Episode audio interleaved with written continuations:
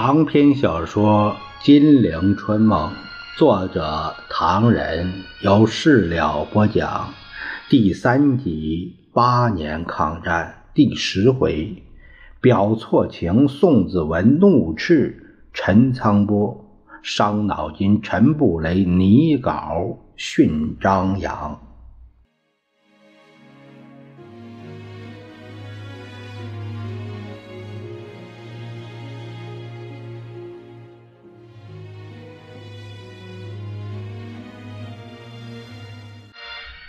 宋美龄喝了一口水，吞了一粒多种维他命丸，揉揉胸口，说道：“大玲，打仗不打仗，反正还用不着急。日本人哪能这样不够朋友？得寸进尺，得尺进账，真好意思砰砰啪啪的打到南京来吗？”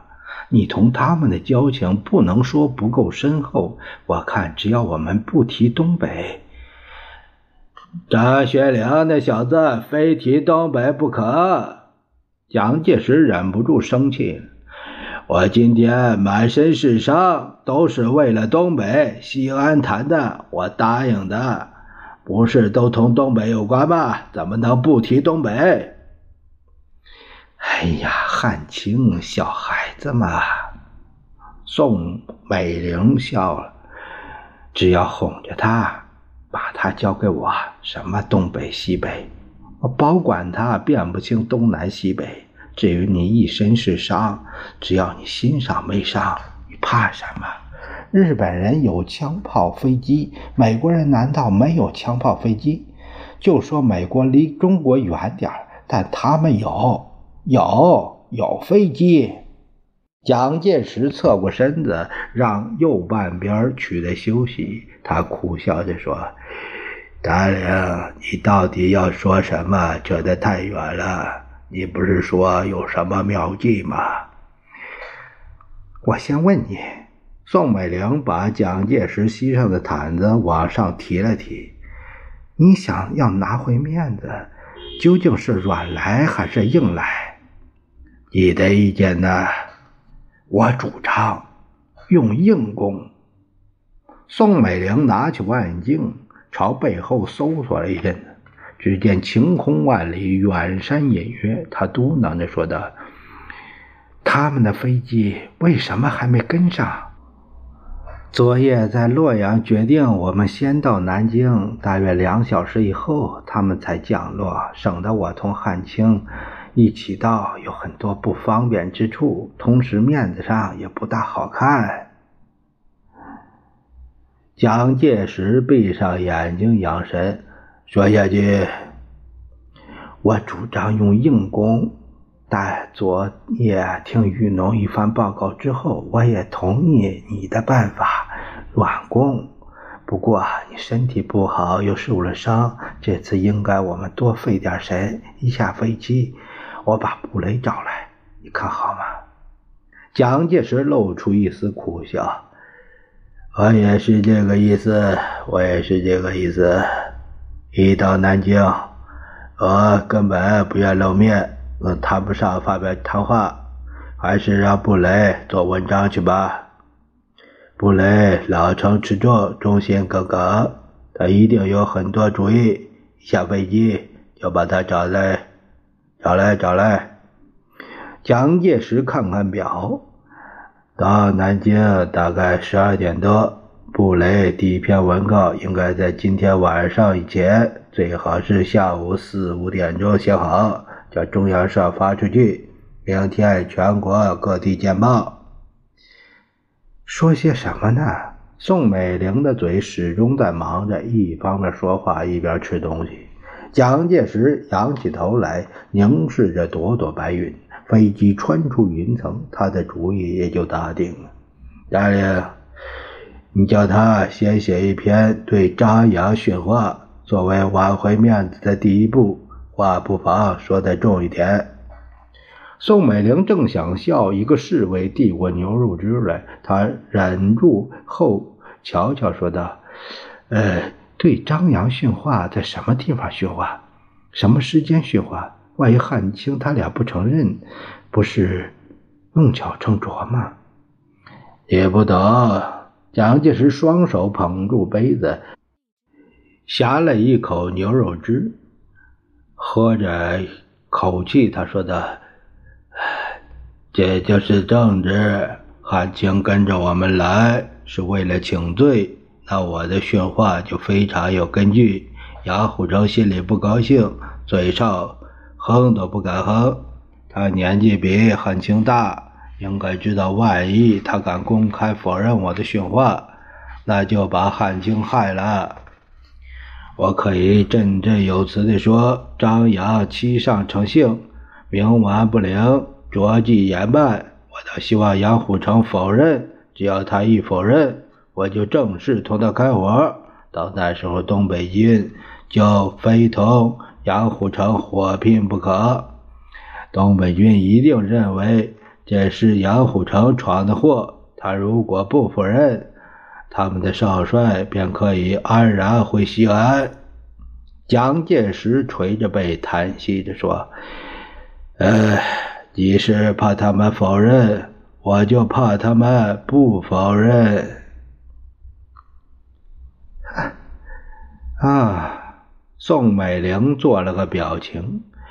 难怪美国教授说，要了解中国政治的真相可不是件容易的事。现在这就是个例子，你分明没有向张扬训话，相反的，在西安机场同他们重复一遍你所答应的诺言，现在却突然一声铃响，机身一震，驾驶门外。忽的闪开了红灯，侍卫们也忙不迭地赶过来为蒋介石夫妇系上安全带。从窗外望去，长江在阳光下闪闪发亮，南京已在脚下。蒋介石突的又不安起来，心想：东京的刺客会不会在机场出现？机场上万头攒动，摇旗呐喊，军乐悠扬，爆竹不绝。显然，南京已经准备好了一个盛大的。欢迎场面，这场面使蒋介石眼花缭乱，忐忑不安，羞悔愤激，五味俱全。机门开处，只见文武官员一字排在前面，皮袍马褂，军服长靴，西服革履，高矮肥瘦。一见他下机，便立起立正行礼。蒋介石第一眼看见何应钦直挺挺地站在面前，不由得怒从心上起。在肃立着的文武大员脸上，他们显然给瘦骨伶仃、弯腰屈背的蒋介石引起了无限的惊异。仅仅半月功夫，蒋介石有如苍老了十年。他极像一只变了味儿的虾米，在他身上与灵魂之中闻不到一点健康的信息。只见他弓着腰，艰难地给人们扶下了飞机。但在他同何应钦面对面的一刹那，文武大员们又为蒋介石盛怒的目光怔住了。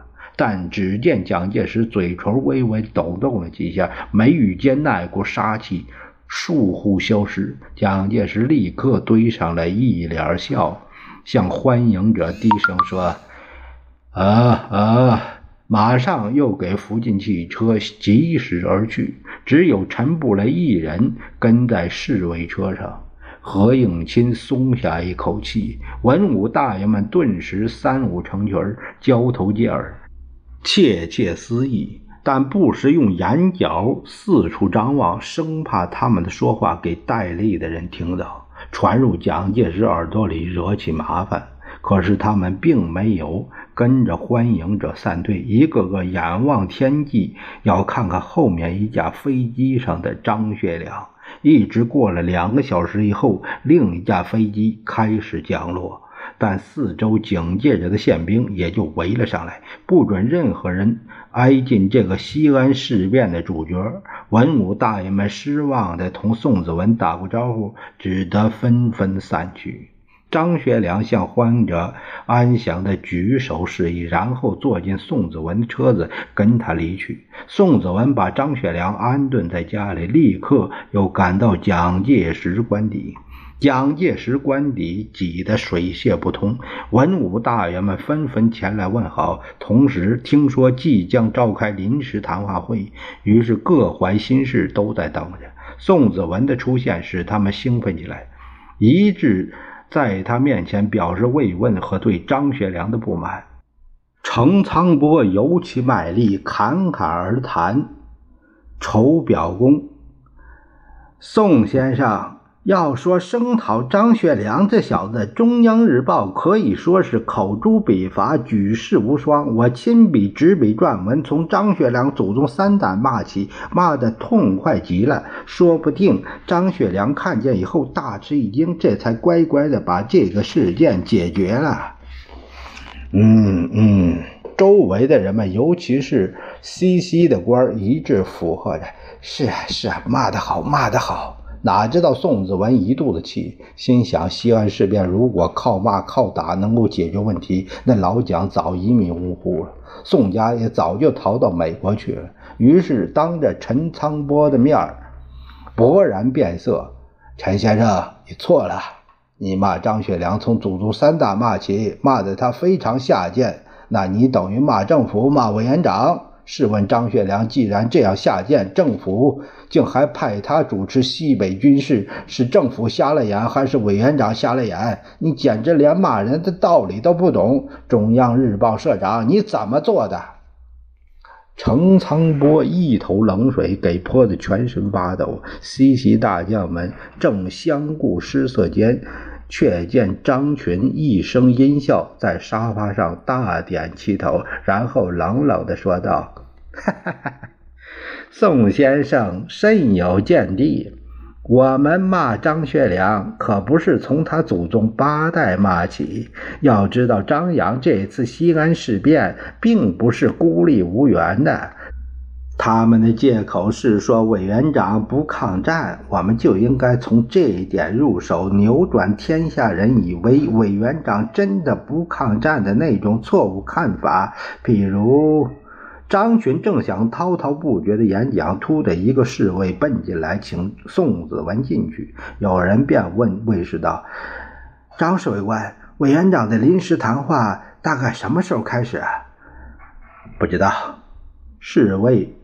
跟着宋子文便跑。现在委员长正在休息，还没解决，请哪个医生来？正说着，另一个卫士仓皇而入，拦住宋子文，表报告：有一二十个新闻记者在门口吵着，他们非要进来不可。叫他们进来好了。宋子文回头指指大客厅，叫他们先在这儿等着。宋子文说罢。到蒋介石的卧室，只见他躺在沙发上，盖着毯子，哼哼唧唧的说道：“张学良也来了啊，在我家里。”宋子文点点头：“有人陪着吧？可以说得上警卫森严四个字。哎，放心好了。问题是，赶快找个医生，彻底检查一番，照个 X 光再说。”蒋介石点点头，他在同各方面打电话，找个合适的医生。南京这么大，医生这么多，可是没有一个合适的。我嫌太吵，到书房打电话去了。啊，还有重要的事情。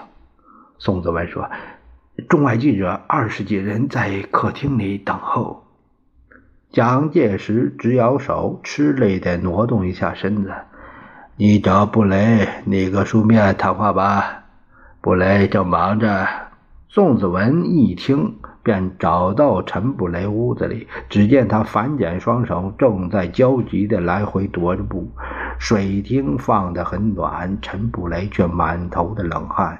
却见宋子文进来，苦笑着说：“ 嘿，对张扬训话，训什么？叫人击杀呀！无中生有，委实难写。”你反正不在乎。宋子文把他按在椅子里，大笔一挥，要什么有什么。现在给你一宗生意，中外记者二十几人在客厅里等候，他要你呀，给他们一个书面谈话，马上交卷。陈布雷干瘪的嘴唇抖动了几下，眼睛里流露着无可奈何的神色。换过一张稿纸，按着胸脯干咳了几声，伏案急书写道：“于经长途飞行，颇感疲劳，未能亲自接见各报记者。但于在离开西安之前，曾对张学良、杨虎城表示，与对西安事变所预言者。”且慢。宋子文皱眉沉思，陈布雷陪笑说。我知道怎样写。老实说，对张扬训话的稿子还没有拟好，我不会在这个时候把内容透露出去的。宋子文府长说道：“啊，那就好。对张扬训话根本没有这回事儿。你如果在这个书面上谈到这个内容，那记者新闻可又盯住这个查根问题而烦死了。”是啊，陈布雷蘸蘸墨写了下去。现在一切问题应候中央政府解决，与七位军队之最高统帅，对西安事变理应负责。此系由于平时未能维持军队之纪律，有所置之，思中至为耿耿。资者幸中央政府以伸张威信。全国文武官员也尽力维持治安与秩序，成为可喜之事。与对国内外人民及友邦政府及其人民之深切关怀，深感感谢之臣。陈布雷写完，念了一遍，两人便在若干地方斟酌一些字句，然后拿到蒋介石跟前。蒋介石听陈布雷念完，做了若干补充，疲乏地说道：“好吧，拿去有印。”先打发他们走吧。医生决定没有？宋子文问道。蒋介石指指书房，再打电话，看样子还没决定到底请谁。刚才他说请了一个美国医生，我拒绝了。为什么？美国医生那有多好？我不愿意叫美国医生看到我的伤势。蒋介石苦笑笑。也不大好，叫人瞧不起。再说这个医生，将来我要他陪我，美国人不方便，而且你知道我同他们语言不通，老是让夫人做翻译，不大妥。宋子文皱皱眉，啊，也好，那我帮他找医生去。说罢，便到书房。那边，陈布雷已到客厅，向中外记者宣布蒋介石的书面谈话正在油印，马上可以分发。陈布雷便趁机同文武大员打个招呼。只见张群同几个人正在唾沫横飞，谈他的宣传手腕。布雷兄，请坐。我刚才说啊，共产党和张学良他们说伪作不抗战，我们应该技巧的驳斥他，不能够从张学良的祖宗八代骂起。我们可以大大夸张和夸奖百灵庙的胜利如何艰难与伟大，在人们心目中造成一个政府已在抗战的印象。对西安事件本身不宜多讲，只可以轻描淡写说这是个不幸的事件，然后说此事，呃，是非曲直应该听一听绥远抗日将士的意见与主张。我们不正面提出谁是谁非，要大家听听傅作义的话。这样做对张扬打击不是比一味谩骂要好得多吗？而对南京政权的帮助也是十二分有利。张群的这番话明明是在筹表功，有意在西西系面前摆威风、显本事。陈布雷心想：张群平日为人深沉圆滑，怎么今天这样嚣张？莫非果夫利夫已在老蒋面前栽了跟头？或许政学系想在西安事变之后步骤未决之际展开攻势陈布雷不禁纳闷朝张群微微点头，算是答复。心中挂着对张扬训话尚未完成的副稿，正拟举步返回，突的几个外国记者邀他发表有关张学良的新闻。并一再追问张学良住在什么地方。不不不不，陈布雷忙不迭的摇手：“我不知道，我不知道。听说张学良明天就要枪毙了。这、这、这……”陈布雷扭头便跑：“我我不知道，呃，大概不会吧。”边说边奔进了蒋介石的卧房，告诉他中外记者正在打听张学良的消息。蒋介石正皱眉间，宋子文兄妹已经请妥医生回来。宋美龄做疲乏状，用英语说道：“Oh my God！” 他立刻用中国话接下去：“医生总算请好了。谁？外国人吗？不，中国人。郑祖木。郑祖木。蒋介石放下心来，吁了一口气，吃力的问陈布雷：“你有什么事？呃，是为张学良的新闻来的？”他向宋子文叮嘱说道：“这件事你们商量去吧。我的书面谈话已经在油印，汉卿的书面道歉也应该一起发表。如果不是外国记者追问，我也忙糊涂了。”他挥挥手。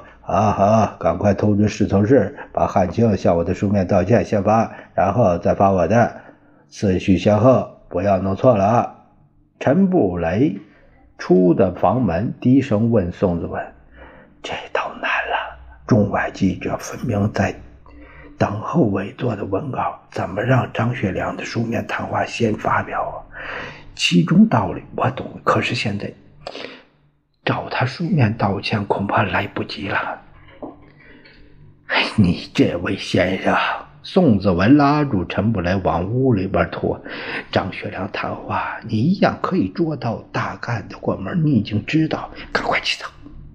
陈布雷扑的一声坐在椅子上，搜索枯肠，只见他一字一斟酌写道：“委员长赐见，学良复姓智鲁。”顽梗失礼，因此而有西安之事实，冒失违法，罪莫大焉。